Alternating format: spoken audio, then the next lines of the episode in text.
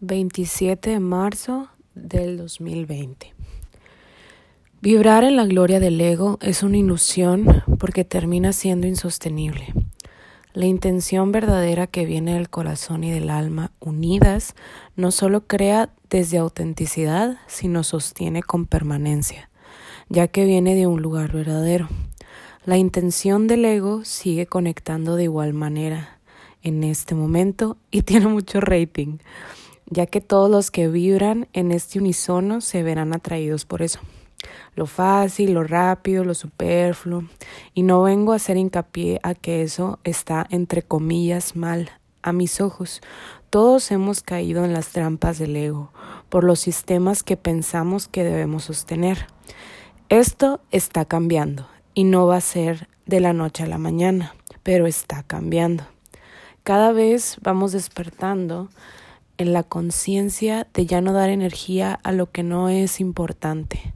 Lo único real e importante es el amor, y esta es la intención del alma y del corazón, principalmente en todos. Ir vibrando cada vez más en esa sintonía.